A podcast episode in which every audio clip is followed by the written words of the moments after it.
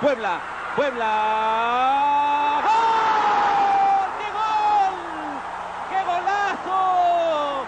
Extraordinaria jugada del Puebla que así responde a estos setenta y tantos mil aficionados congregados en el estadio Cuauhtémoc. No hay más que dos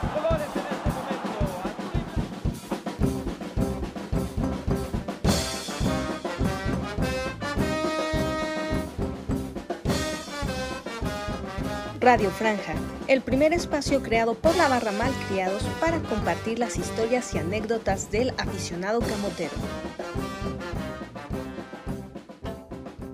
Bienvenidos sean a un programa más de Radio Franja. Tenemos tres invitados esta noche, aparte de que estamos Eric y yo conduciendo el programa. En el primer lado tenemos a Sabás. Sabás, ¿te quieres presentar? Hola, buenas noches. Ya lo dijo Mike, mi nombre es Sabás, aficionado del Puebla desde toda la vida e integrante de, de Malcriados. Muy bien, Sabás. Ahora tenemos como nuevo eh, participante de Radio Franja a Héctor Padilla. Hola Héctor, buenas noches. Hola, mucho gusto, muchísimas gracias por la invitación. Un gustazo estar con todos ustedes en, en este momento y eh, compartir las experiencias que hemos tenido como aficionados de nuestro pueblo. Oye Héctor, tú que eres nuevo aquí, preséntate un poquito más ampliado. ¿Cuál es tu zona favorita del estadio? ¿Desde cuándo le vas? Claro, no, bueno, mira, yo he sido aficionado del Puebla desde toda la vida. El primer partido que fui del Puebla lo tengo grabado porque mi papá me llevaba un diario. Ok. Y este, mi papá falleció desgraciadamente el año pasado de, de este mal que estamos pasando, pero fue un Puebla 2, UDG 1 en 1976. Y fue un partidazo que fue un gol de último minuto de Marco Rodríguez Beltrán. Apenas tuve oportunidad de estar con, con el profe Marco. Fue un golazo, la verdad lo recuerdo. Tengo una memoria desgraciadamente o afortunadamente de ¿En elefante. Pero 2-1 es un partidazo Puebla contra, eso sí eran los Leones Negros del ODG, que incluso eran aspirantes al título desde que aparecieron en el fútbol mexicano. Desde ahí hasta la fecha siempre he ido al Puebla. Es- conocí, ahorita en el, en el previo que ahorita estamos comentando, mis vecinos en el barrio de la Luz, yo nací en el barrio de la Luz, eran don Ricardo Lachanga Álvarez, el histórico del pueblo. Ah, caray. Él fue mi vecino en la Luz. Y, don, ¿Y se molestaban o cómo era su relación de No, vecinos? no, un, un tipazo, don Ricardo. Sí. Haz de cuenta el barrio de la Luz. eh, es de los barrios más típicos de Puebla y era el barrio donde conocías quién era el panadero, el carnicero, quién es el que el chavo que sacaba la basura. El goleador del pueblo. El- Sí, goleador. Y ahí mismo, en ese edificio donde, abajito de la iglesia de la luz, es el 1210. Ojalá algún día el equipo Puebla o quien sea ponga una placa fuera ahí, que ahí vivió la Changa Álvarez, el histórico goleador del Puebla, y don Juan Castillo, que también fue histórico del Puebla. Fue capitán muchos años del Puebla en los 40. O sea que el, el Puebla lo conoces desde toda la vida, no Claro, nada más por el claro. estadio, o sea, hasta en el barrio Sí, lo claro. tenías. Así él lo, él lo tenía y, y hasta la fecha llevo una muy buena amistad con la familia de, de don Juan Castillo, sus hijos, bueno, su hijo, su nieto, sus nietos, y la verdad han compartido conmigo sus fotografías, su álbum, sus anécdotas. Eh, yo tuve la oportunidad de conocer el primer uniforme del Puebla y así se los comento rápidamente. Eh, cuando yo era pequeño, en ese tiempo mi tío estaba en lo que ahora le llaman fuerzas inferiores. En ese ti- tiempo le llamaban reservas. En ese equipo, entre otros, estaban eh, Tito Rosete, eh, Carlos Sánchez Dita, Gerardo McFarland, una buena camada de buenos jugadores poblanos, o sea, poblanos. Ahí estaba mi tío con el hijo de Juan Castillo e incluso los nietos del general Ávila Camacho, Maximino y Manuel. Ahí estaban porque también querían ser jugadores. Entonces mi tío iba, chavito de 16, 17 años, le decía mamá, oye, eh, me jalo a tu hijo que me acompañe con Juan, este, ahí. Y entonces nada más nos atravesábamos ahí en la luz, o sea, nada más nos divide a la calle, me atravesaba. Y don Juan, eh, pásenle, pásenle, este, nos sentábamos y, ellos hablando de fútbol, yo estaba muy pequeño, todavía tenía como 6 años. Y me acuerdo que una vez de, de una petaca que parecía baúl, abrió la petaca y estaba el uniforme del pueblo. Hace cuenta estaba lloviendo el santo sudario. Sí, caray. Así el santo sudario, con un balón de los de antes de cuero, cuero, cuero. Él lo tenía don Juan. Y, y todavía incluso, cuando yo llegué a la universidad, estudié la licenciatura en historia en la UAP, yo quería hacer mi tesis de la historia del pueblo. Es que no me dejaron en ese tiempo. Y una de las personas que me dio muchísima información fue justamente don Juan Castillo, fotografías que todavía, bueno, copias, lógicamente, Sí, claro. este, las tengo y todas las situaciones que me platicó, que la verdad las llevo muy, en muy bonito recuerdo, y esa relación de amistad todavía perdura con, con su hijo, eh, Juan Castillo hijo, y está Juan Castillo este, ya tercera generación. Y el Puebla lo, lo- lo he llevado en el alma toda la vida, por parte de mi mamá, por mi papá. El fútbol en, en la casa de todos ustedes es, es religión. El Puebla, sobre todo el Puebla es, es religión. Nadie le va a otro equipo, bueno, de hermanos, entre nosotros, mi papá nunca nos, nos enseñó a irle a otro equipo y siempre hemos llevado al Puebla en, en el alma, en el corazón, en la mente, en el cerebro, en todos lados. ¿no? Entonces, sí, toda la vida he ido al Puebla. Me gusta conocer la historia del Puebla y, y también he vivido muchas cosas, ¿no? Los campeonatos, yo puedo decir que he estado casi en todos los campeonatos, los dos de liga, tres de copa, son experiencias que la verdad, eh, únicas. Y yo, a mí me gustaría que, que las generaciones eh, que están ahorita apoyando el equipo las vivan porque es indescriptible. Y, y también pedirle a los directivos, ojalá sintieran lo que nosotros vivimos en ese momento, porque como afición no lo cambias por nada en la vida.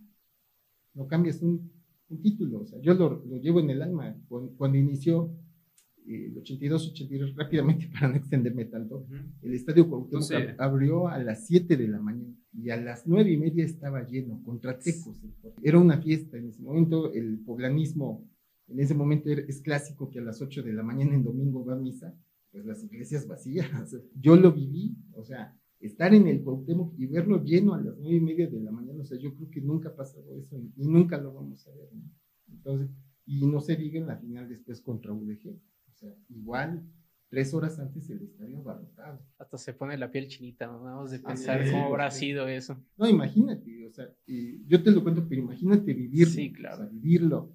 Eh, de toda la gente, incluso yo, yo recuerdo que hasta mi mamá me decía cuando ya este, llegábamos de los partidos de Tecos, luego dejé, me decía, el cura, ¿no? Hoy habló en la misa del Puebla que rezáramos. para que-". O sea, toda la gente en la ciudad vivía. Y, y- y nunca se me va a olvidar el festejo del campeonato 82-83. Gente de edad, en ese tiempo del 82, 83, 70 años, yo digo, que nacieron con el Puebla, llorando en las calles. O sea, gente de 65, 70 años, tú los veías llorando, eh, porque el Puebla, o sea, era el equipo que nos representaba en ese momento. Y, y que haber ganado eh, en ese momento una liga, pues no te imaginas toda la fiesta que hubo, las campanas de la catedral repicaban, en todos los barrios tú ibas, yo me acuerdo porque no- nos vimos con este tiempo todas las calles con nuestra bandera, gasta- a gastar gasolina, pero en todas las calles la gente estaba fuera de su casa, íbamos a la luz, al alto, al refugio, a San Antonio, en todas había gente, en todas. Y te ibas de este lado, incluso en el mirador había gente. Es un- una experiencia, la verdad, eh, única, que yo espero que, Ojalá pronto. Yo, yo sí creo, yo, sí, yo sigo creyendo que, que sí va a, ve- va a venir. Si la Claro copa que- que se veía lejos Sí. se tuvo, vas a ver un día. Esperamos porque nuestra generación está súper castigada, Ah, entonces Sí, sí, sí. ya no surge algo. Oye, Mike, pues dejamos Ya. Radio Franja mejor. Sí, Sí. si están de acuerdo con nosotros, se cancela Sí. Radio Franja. Bienvenidos a la hora de Héctor. Sí, no, no, no. No, un gusto, Perfecto. muchas gracias. Héctor es nuestro segundo invitado. De tercer invitado tenemos a Dani, que ya ha participado en un podcast con nosotros, así que nuevamente lo está haciendo para. De hecho, es, es padrino de. Radio Franja. Es padrino de Radio Franja. Y tiene su propio podcast, así que Dani. ¿Cómo les va? Pues hola, Daniel Merino, hincha de Puebla, no tan añejo como Héctor. Para, para mí, los títulos son un mito, a decir verdad. O sea, no me tocó ninguno. Pero, pues sí, también seguidor de toda la vida. Llevo 30 años. Así que, pues aquí estamos con todo el gusto de regresar para hablar tema similar.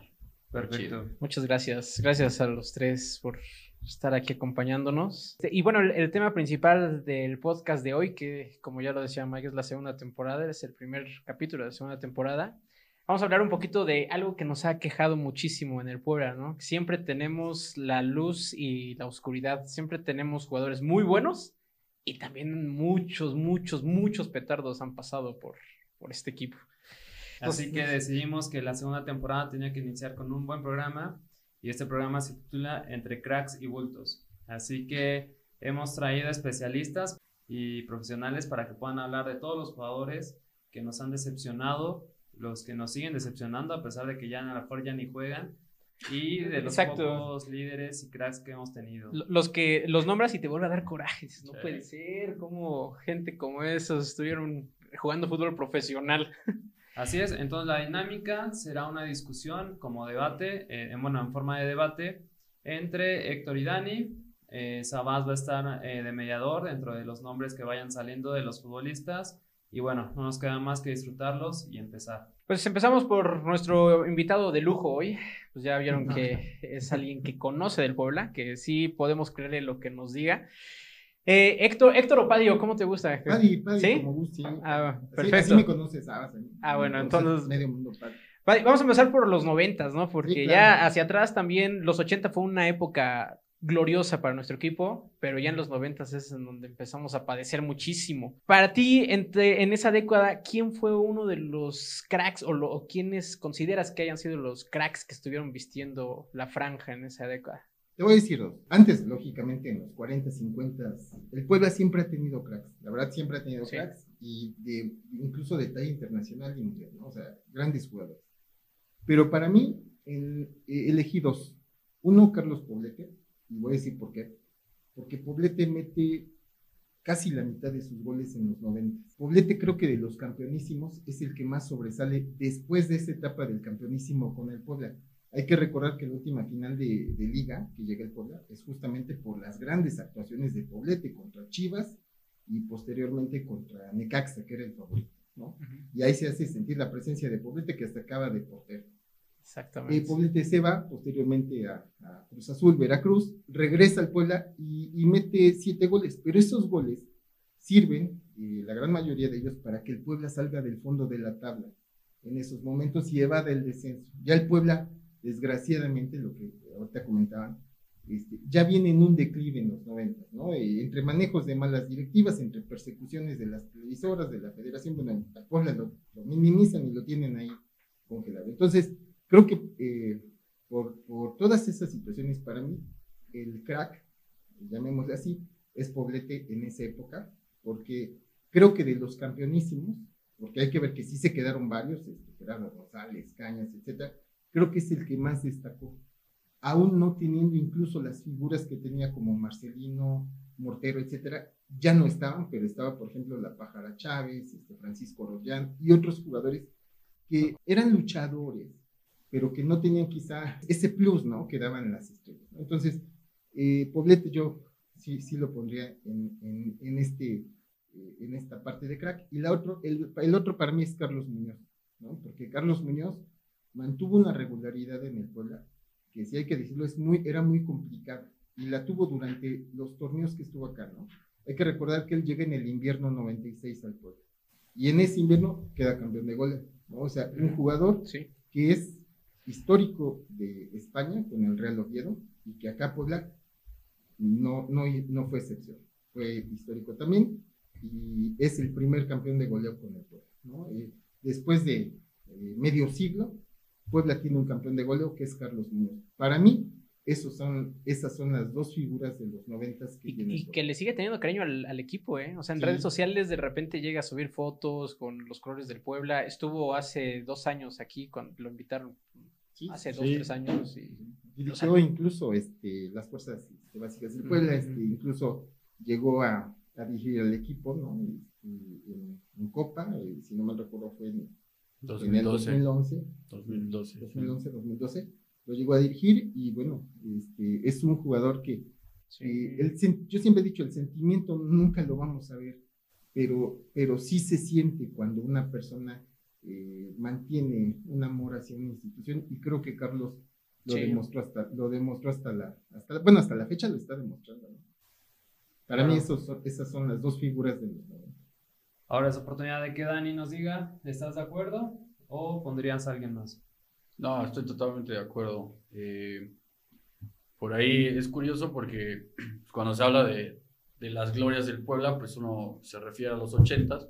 La ironía es que pues, inicias ganando un título, ¿no? O sea, realmente los noventas fue una época muy sombría para el Puebla, pero in- la inicia ganando. Entonces, eh, yo creo que para la gente de nuestra generación, quizá Poblete ya se, as- se acerca más como que a esa época ochentera que a la, a la noventera. Y por eso, eh, o sea, ajeno a que tiene todas las virtudes para estar ahí, porque las tiene, pues yo ya recuerdo a otro tipo de, de poblete, que fue el que me tocó, justamente con la playera pony, esta de cuadritos acá, y la Coca-Cola acá, etcétera. Pues ya iba de salida, era justamente aquella época. Yo coincido, o sea, son los dos más, más grandes. Pues yo tengo que hablar de Gerardo Rabaida, ¿no? O sea, un portero, pues como pocos en la liga. A mí me parece que es un portero de culto, ¿no? O sea, toda la liga tiene un, concepto de él muy marcado en demasiados aspectos, desde su apariencia física, eh, su saque que llega al cielo, su grito ensordecedor, o sea, que se escuchaba en toda la cancha, sus uniformes. Ganó por ahí varios premios Itlalis, ¿no? Al mejor extranjero de la liga, al mejor portero de la liga. Realmente era un porterazo con una historia muy particular porque eh, nunca lo hizo bien en ningún otro equipo que en el Puebla. O sea, no tiene la, historia que tiene el Puebla, no la tiene ningún otro equipo. Y este y qué coraje dio porque pues se va con Carlos Muñoz eh, en aquella sombría época donde me parece que pues, el Puebla entra en el declive, ¿no? O sea, cuando los adquiere Bernat, cuando los, los Abed venden al Puebla sin cartas y pues te quedas sin Carlos Muñoz y sin Rabaida, ¿no? Y sin el paquete Higuera y por ahí algunos otros más, me parece que se va José Soto.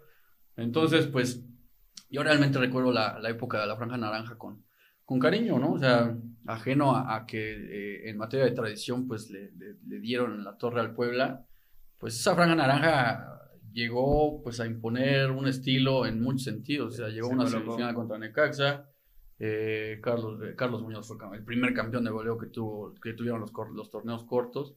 Y pues bueno, o sea, eh, pues sí, yo coincido en, en, en, Poblete y Carlos Muñoz y me gustaría agregar a Rabaida, definitivamente. Ahora necesitamos la voz de Sabás. Sabás, yo me acuerdo desde que lo conocí de niño, te disfrazabas de Rabaida. Sí, claro, yo, aquí para hacer rápido, nací en el 92, entonces, ocho años de esa, de esa década, no recuerdo mucho, lo único que recuerdo es que gritaba los goles de Carlos Muñoz por todos lados. Era gol del Puebla. ¿Quién, quién más? Mi papá, no, fue Muñoz, mi mamá, no, fue Muñoz. Perdón, que te interrumpa, pero eran golazos. Sí, o sea, eran golazos realmente para recordarlos. Hay muchos eh, goles muy icónicos de Carlos Muñoz. Claro, eh, todo esto, yo me acuerdo del gol que metió de media cancha Carlos Muñoz, contra Puma. Sergio yo, yo, me acuerdo que era que pues, a los seis años que haces en el estadio, pues te pones a medio jugar, a platicar con tus hermanos, a veces te duermes. Y yo me acuerdo que de repente en eso volteo y veo que le pega de media cancha y me quedo viendo el balón y veo como entra. Digo, ni lo grité porque me quedé de, ¿eso vale? Eso vale. bueno, fue. Veo que como que nadie festeja. Todos se quedaron atónitos. Y ya cuando veo que iba a abrazar a Carlos Muñoz, yo, esos son mis recuerdos vagos, que digo, qué golazo metió este cabrón. Realmente ya ahorita viendo, viendo las dimensiones dices... Su primera grosería. Sí. sí. obviamente Carlos Muñoz es, también para mí me, me marcó esa infancia. Eran las playeras que mi papá, de, que a veces tenía con números, era la de Muñoz, no había más. 28. Y pues sí, también de, si al fin somos hijos y, y los papás hacen con nosotros muchas cosas que a veces nosotros mm, en ese momento no nos acordamos, pero que lo bueno, que ahorita no nos acordamos, pero que en su momento ellos nos dijeron que los disfrutamos, y sí, me vestían de, de rabaida como tal, me compraban el uniforme, y sí, pues como lo comentaba Dani, era excepcional verlo, sí, realmente, y lo que comentaba Padilla al principio, es muy difícil recordar, para mí es, es casi imposible, yo no recuerdo haber visto jugar a Poblete, sinceramente, pero pues la historia marca que, que ahí hay un goleador histórico chileno que vino a Puebla, que se hizo poblano, que está con la directiva y, que está en los libros y siempre va a estar ahí. Y que le costó mucho trabajo en su primera temporada, Poblete, porque no hizo pretemporada con el equipo, llega tarde a la pretemporada con el Puebla, viene de la U de Chile y en ese momento la U de Chile está en gira por México y se mm. enfrenta a la selección mexicana previo al Mundial en, el, en la corregidora y gana México 1 a 0, Un partido sumamente aburrido. Este, gana México y Poblete juega ese partido este, porque ya no alcanza el pone en la pretemporada, pero le costó muchísimo trabajo en esa primera temporada Poblete. Después pasa Ángeles, donde tiene un super temporadón, con un Ángeles muy limitado, pero Poblete hace más de 20 goles. Si sumamos esos más los que tiene, lo convierten en el máximo goleador en la historia del fútbol profesional. Y que por ahí la, la estadística cambió, ¿no? Porque como que nos cambiaron la jugada en donde siempre se consideró a la Changa Álvarez numéricamente el, el máximo goleador. Y cuando regresa a la Copa, pues como que hacen la conversión de Ya, nuevo y resulta que que Poblete se está arriba, claro. goleador Bueno, del Puebla, ¿no? dijera alguien por ahí, yo tengo otros datos, Sí, pues, sí.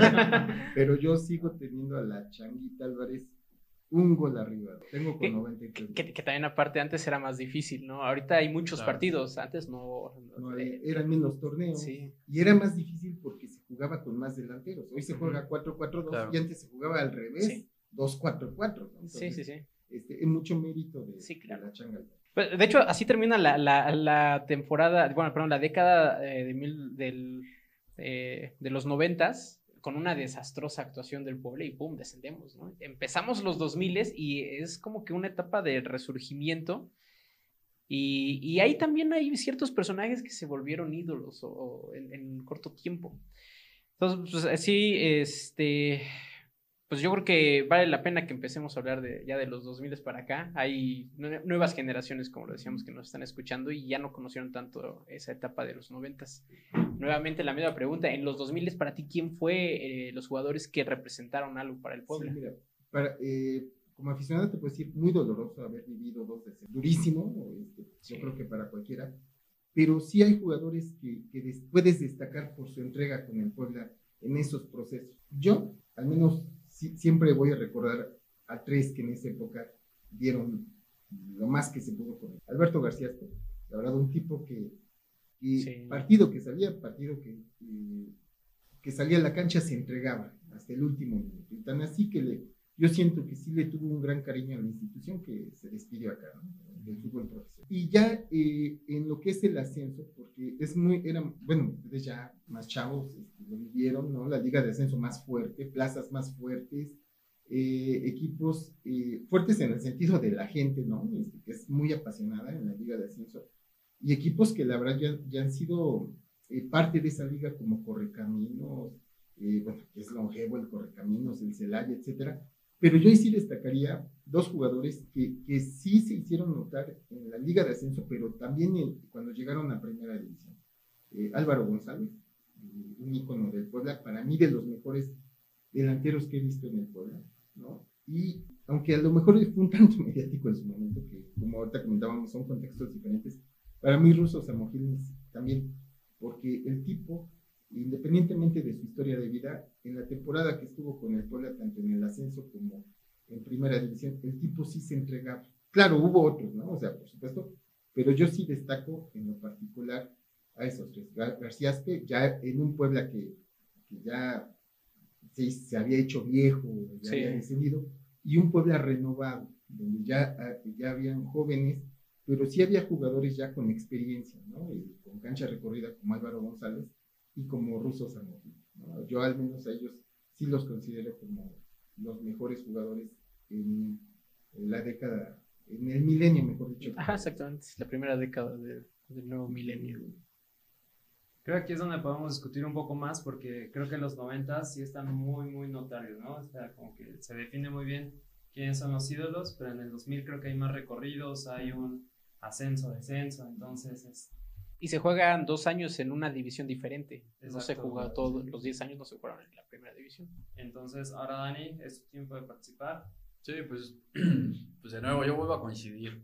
La verdad es que, bueno, para mí es, es más marcado, ¿no? O sea, el Bola y los demás, mm, por muchas razones. De entrada, porque creo que a la gente de mi época no, no le tocó glorias más grandes como las del Bola, ¿no? Y no importa que hayan sido en una división inferior, se le recuerdan golazos, se le recuerda liderazgo, se le recuerda eh, folclore, ¿por qué no decirlo? Porque pues era un tipo, no era el tipo más atlético, le gustaba fumar, se portaba medio mal, este, con las minas, dijeron por ahí, pero pues metía goles, o sea, metía todos los goles que podía, fue campeón los, los dos años, que los, los dos torneos que estuvo en el ascenso, fue campeón de goleo, luego, luego se conectó, eh, llegó a la primera y lo hizo, pero bastante, bastante bien, se convirtió en uno de los mejores extranjeros de la, de la liga por aquellos entonces cuando regresa, y bueno, luego Mario Carrillo le, le da una puñalada trapera y medio, pues trastabilla su historia para el final, ¿no? A todo el pueblo, ¿no? Pues sí, En general. Eh, de ahí, pues yo creo que el tema con García Aspe, pues es que o sea, yo- a mí me queda esa espinita de que García Aspe pues, es de muchos equipos, ¿no? O sea, García Aspe es de, de universidades, de Necaxes, de América, y todos se le recuerda. Llega a, pues, a desquitar el sueldo que no desquitó Jorge Campos, que no desquitó Luis García, que no desquitaron muchos jugadores de su calibre y se convierte también en un baluarte, ¿no? Realmente hay mucho que agradecerle a García Aspe de uno de los últimos Pueblas, generaban cierta esperanza de poder salir campeones, ¿no? Y a partir de ahí, bueno, yo me quedo realmente con ellos dos eh, y, y ya de ahí sí veo una brecha muy grande porque siento que eh, después de eso se vuelven como que muchas historias del casi, ¿no? O sea, ¿qué hubiera pasado si...? Y pues hay varias, ¿no? A mí me gusta la historia de Joaquín Velázquez que empieza fatal esa década, o sea, Sí. lo odiamos. Sí, eh, malísimo. Se quemaba todo el tiempo, récord de expulsiones, realmente un Sí. jugador muy limitado, y se saca la espina, ¿no? Se, se saca la espina totalmente de- del ascenso y luego cuando, cuando asciende con, con el Puebla, este, el ruso Zamorini se tuvo que quedar para, me parece, fincarse a tal grado, aunque de verdad que era un jugador bastante notable de ver. Mm, mismo tema, me parece que muy cercano. eh, a mí me hubiera gustado que el Cherokee Pérez también hubiera estado por esa línea, porque pues era un jugador poblano, porque en el ascenso fue de los más importantes, porque hizo historia en el fútbol mexicano, llegó a selección, fue campeón con Rayados, jugó en Mundial de Clubes, o sea, sí tenía mucho que, que ofrecer, Sí, claro, como pero poblano. se ahí fue, es- y era, pudo haber sido un baluarte poblano, y pues el último sería, pues Luis Noriega, ¿no? Que a mí me parece que también, ah, ¿Es tu favorito? no, la verdad es que no. Tuvo sus, sus, sus claroscuros. A mi gusto, eh, sí se convertirá pues en un histórico del Puebla, porque fue capitán mucho tiempo, porque fue líder por... por Llegó a selección bastante- con el Puebla. Llegó a Sí, selección. no, cualquiera llega a Sí, selección con el claro, Puebla. a, a- a la Copa Oro, pero se va a Morelia y también pues por ahí trunca su historia, ¿no? Entonces yo creo que ahí sí estamos marcados, o sea, el Bola y Aspe y los demás, ¿no? Pero pues ya fue una época diferente de digerir, o sea, salvo el campeonato de 1990, el Puebla padece de todos los 90, digo, incluso hasta cuando llega a, a salir su campeón contra León, pues, o sea, no jugaba en Puebla, ya, ya tenía eh, pues a Televisa pisaron los tablones a Mauro, o sea, realmente ella se veía la debacle y los 90 fueron pura debacle, ¿no? En, en los 2000 ya hay como que esos claroscuros donde dices, bueno, pues empezamos una nueva historia, medio sui generis, porque pues no es la franquicia, luego tenemos que pagar lo que no quisimos pagar en el 2000. El karma nos llegó. pagar, claro, lo tuvimos Sí. que pagar. Fue una época muy placentera de ver Sí. y renace el Puebla, o sea, porque a partir de ahí no vuelve a descender y porque compite de nuevo como, pues medianamente quisieras que compitiera en algunos momentos. ¿no? Entonces, Por lo menos ya no compite abajo. ya, ya le Ya- toca a veces. ya- Por- ya- por lapsos. ¿no? Por Sí, lapsos. por la tendencia de, Sí. bueno, ya un torneo por lo menos medio peleamos el octavo Sí. lugar. Sí, muchos torneos olvidabas de liguilla y por lo menos ya después pasaba, si hacemos tantos puntos en las últimas jornadas, podemos Podemos. calificar, ¿no? Sí. Y ya después se convirtió en el de, ahora ya podemos asegurarla, y así. Y antes sí era como que en la jornada 14 sabías que éramos 17 y decíamos, ya, o sea, ya que Ya acabe, fue. por favor. Repórtense enfermos y ya. Te, te goleaban Torneo. 17, sí. ¿Sabas? Sí. ¿Quieres aportar algo? Pues no, coin- coincidir el Bola. El Bola fue, fue y será un gran goleador. Imponente lo que hizo en el ascenso, 24, 26 goles, no me acuerdo, pero ya creo que nin- hasta el momento, si nos vamos a estadísticas de ascenso, pocos lo han hecho y dos torneos seguidos, no, no cualquiera. Ahí se veía el material que tenía el Bola. Estoy de acuerdo con ellos. También creo que el veto fue más en lo mediático, es decir, el veto en el Puebla. El Beto García Aspe llega al Puebla después de, creo que llegó después de Corea-Japón. Sí. No, No, No, estaba, llega- estaba en el Mundial se retira para Corea. Para- Japón. Sí. Dices, no, pues, alguien de ese cartel que venga, cuando estamos, como comentaban, estamos acostumbrados a Luis García, a Jorge Campos, a personas que ya venían en el retiro y que decías, pues vienen a cobrar. Y el Beto lo desquitó, nos llevó a una semifinal, literal. Él, él se cargó al equipo en cuartos, eh, creo que desde repechaje entramos. ¿no? Ahí. Ajá, fue una historia similar porque el Repe- repechaje fue Atlas. Este, Tigre- Tigres. Tigres y luego Atlas. Fue repechaje cuartos. Tigres. Sí, Fue Atlas en cuartos y Santos en ok, semifinal. ok. Bueno, pero fue muy similar. este. Ajá. Que a todo lo pasado pues, era, era buen equipo el Puebla. ¿eh? Sí, Tenía sí, a sí. Ratón Zárate, tenía A Claudinho también. Claudinho, Pablo Pablito Caballero. Sergio Vázquez. Yo creo que eso, ese equipo era muy bueno, pero sí el Beto, el Beto rompía, rompía los niveles ahí. Pachuca, ¿no? O sea que no, no fue cualquier cosa lo que Sí, no, Yo Sí. que recuerden, no, no he encontrado otro partido así. El, que el Vasco Aguirre sigue, sigue hablando de, pues, de eso. Del ¿no? Dolor de cabeza que le hicimos. Sí, ese partido.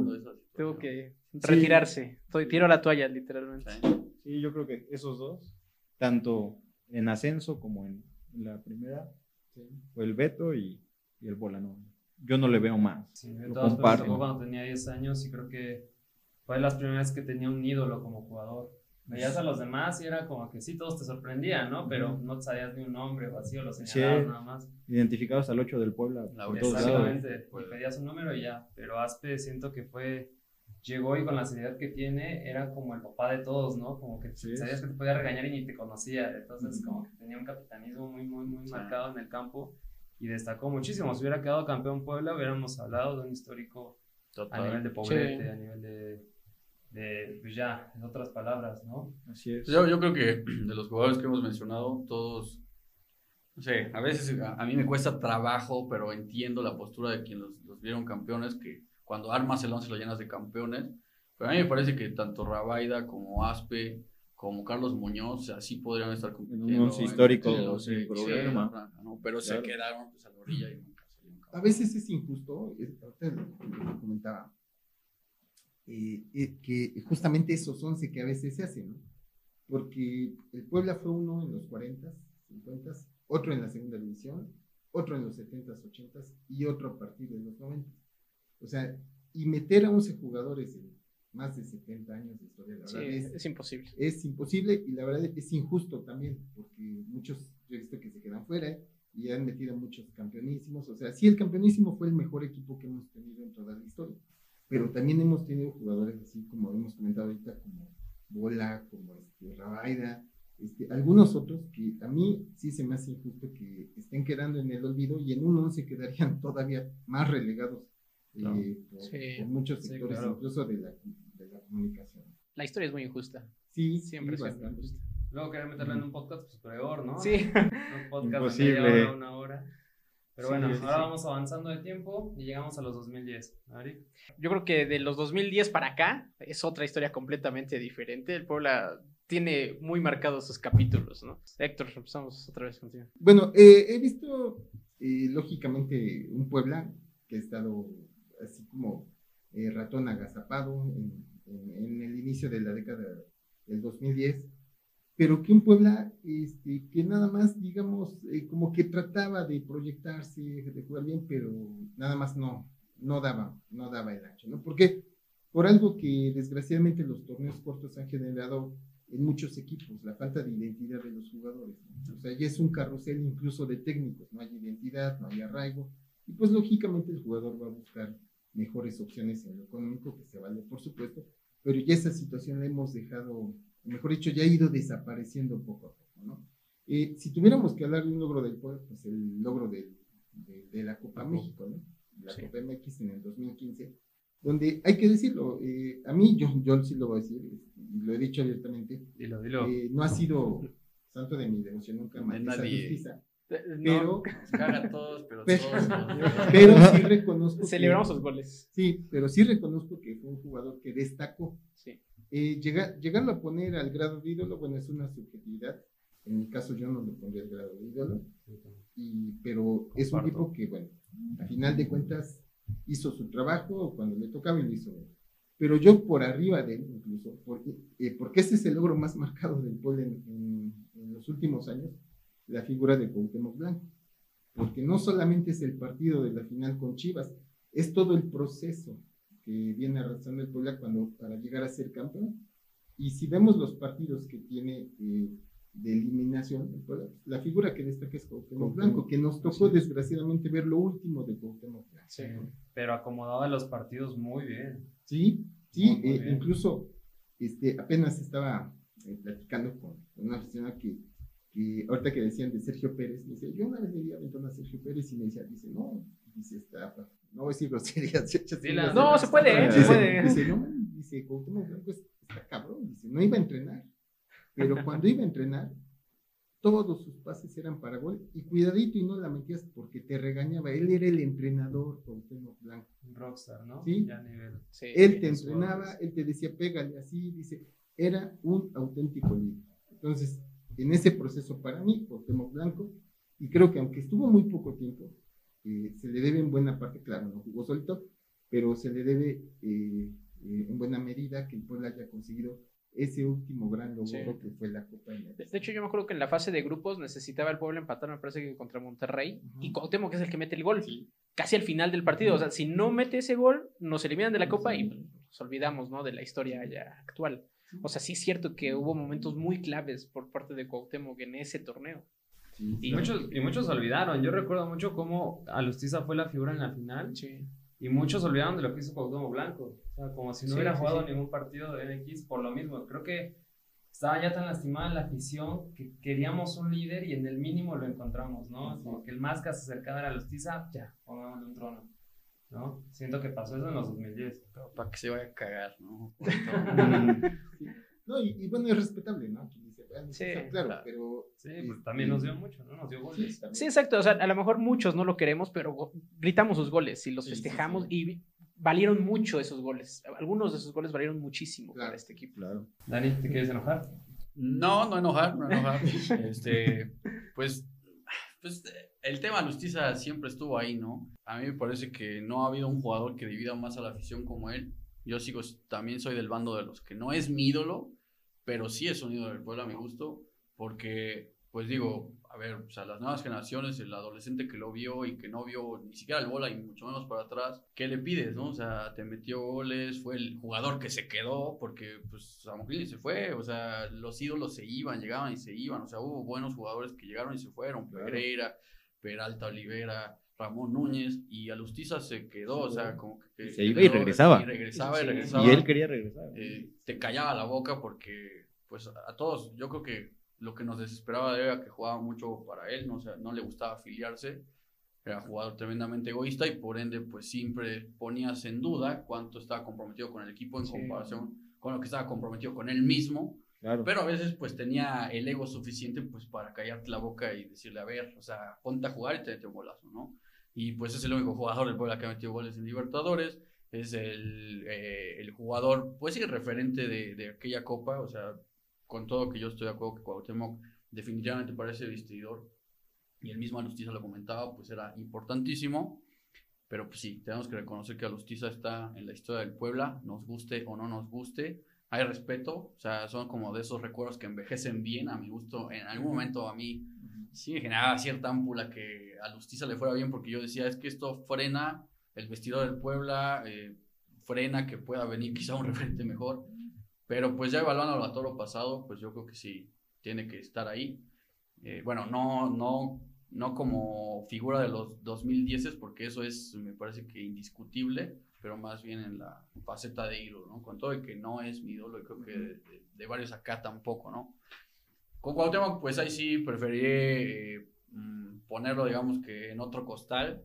Eh, me parece que con Cuauhtémoc se aterriza en dónde está parado el Puebla. Cuauhtémoc es el ídolo del americanismo. O sea, aquí Mm. no hay, pero ni, ni Sí, duda. vaya, ¿no? ¿no? Y viene al Puebla pues a, pues a terminar de una manera muy bohemia su carrera, con un Sí. título, levantándolo, o sea, por eso son de esos detalles que yo digo, ¿qué onda con los capitanes del Puebla donde le dieron el gafete de capitán a Cuauhtémoc y sabes para qué levantaba la, la copa?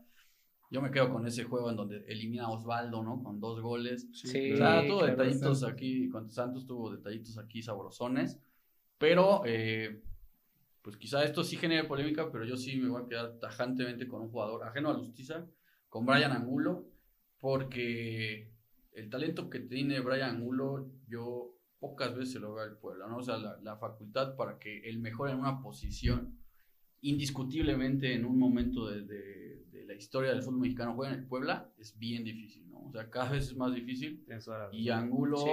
sí. lo era. O sea, todo el mundo en algún momento levantó la mano por Angulo. eh, lo hizo bastante bien, podía jugar toda la banda, se le veía un toque de calidad que no tenía nadie, ¿no? Y yo creo que son de esas cosas que uno tiene que respetar. Entonces, a mí me encantaría que esa fuera la referencia, ¿no? Que el 2 del Puebla jugara como Angulo, o sea, que a eso vinieras, o sea, tú vienes a demostrar si acaso un resquicio de lo que hizo Angulo, porque Angulo sí fue lo más reluciente que tuvo el Puebla. y la directiva aguantó billetazos tras billetazos Sí. tras billetazos. y Angulo se lesionó, hubo torneos que ni siquiera los pudo jugar y regresaba al mismo nivel. O sea, no, no le costaba trabajo. O sea, sí era un fuera de serie, la verdad. Como aficionado esperabas que se fuera cada temporada. Sí, y sonaba para todo. Era un jugador, siento que era un jugador hecho para el pueblo. Porque salió del pueblo y cuando ya no se habla de Angulo. Sí, ¿no? Desapareció. ¿Sabes? Pues, sí, yo creo que eh, igual entramos al tema Lustiza. Lustiza para los que tienen ahorita 20 años, es el ídolo de toda la vida y siempre lo van a recordar y... Es, muy curioso lo que dices, ¿no? O sea, los niños tienen sus playeras con el nombre de Alustiza. Alustiza, claro. Los chavitos de veintitantos tienen eh, al Bola González. A lo mejor nosotros tenemos a Carlos Muñoz y, pues así, ¿no? O sea, cada generación tiene a, su goleador. A alguien que creció con el mortero Avena que respete más al Bola, ¿no? exacto, exacto. O sea, sí, cada quien tiene, natural, ¿no? tiene su goleador. Y, y sería válido, Pero pues de algo te tienes que agarrar, o sea, sí, claro. El chavito se agarraba de Alustiza. Y Alustiza tenía argumentos, porque la liga, la liga hablaba de él, o sea, era de uy, Alustiza, el Puebla, cuidado, no, Alustiza, todo el interior, y le pasó en todos los equipos que estuvo en Atlas, en Pachuca, en la universidad, en todos dividió opiniones porque había el sector que decía, es que o sea, se duerme 15 partidos y aparece en la fecha 1 en la 17 y la después. aparte que sí jugaba para el, para el Alustiza FC.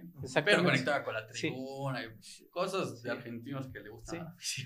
yo creo que ahí Alustiza, para mí también no entra en ídolo, pero entra en, en, que va a estar en todos los libros de la historia del pueblo.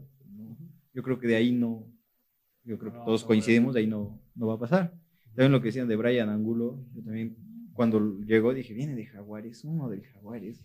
Bueno, pues, pues otra vez no a rellenar el equipo, pero ya cuando te pones a ver, ¿no? Que, que, en algún momento llegó a jugar Champions League con el Ludo Gore, me parece.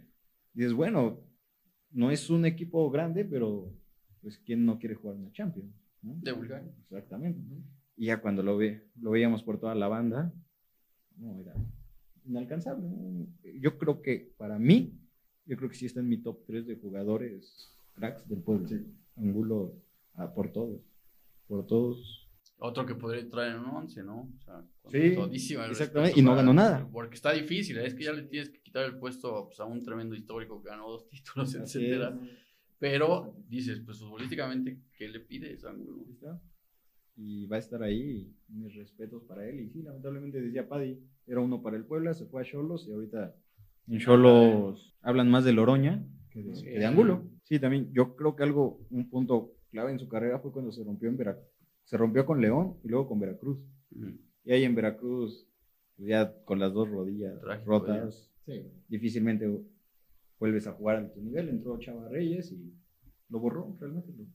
Y ahí quedó la historia. Lamentablemente, como lo que pasó con el Chero, que se rompió los, los cruzados cuando regresó a Puebla, que ya traía buen nivel y se acabaron sus carreras pero lo, bueno es que los recordamos como el gran nivel que tuvieron. Sí, es lo importante. Por ahora hemos concluido la primera parte del capítulo entre cracks y bultos. Escucha la segunda parte muy pronto. Esto fue Radio Franja.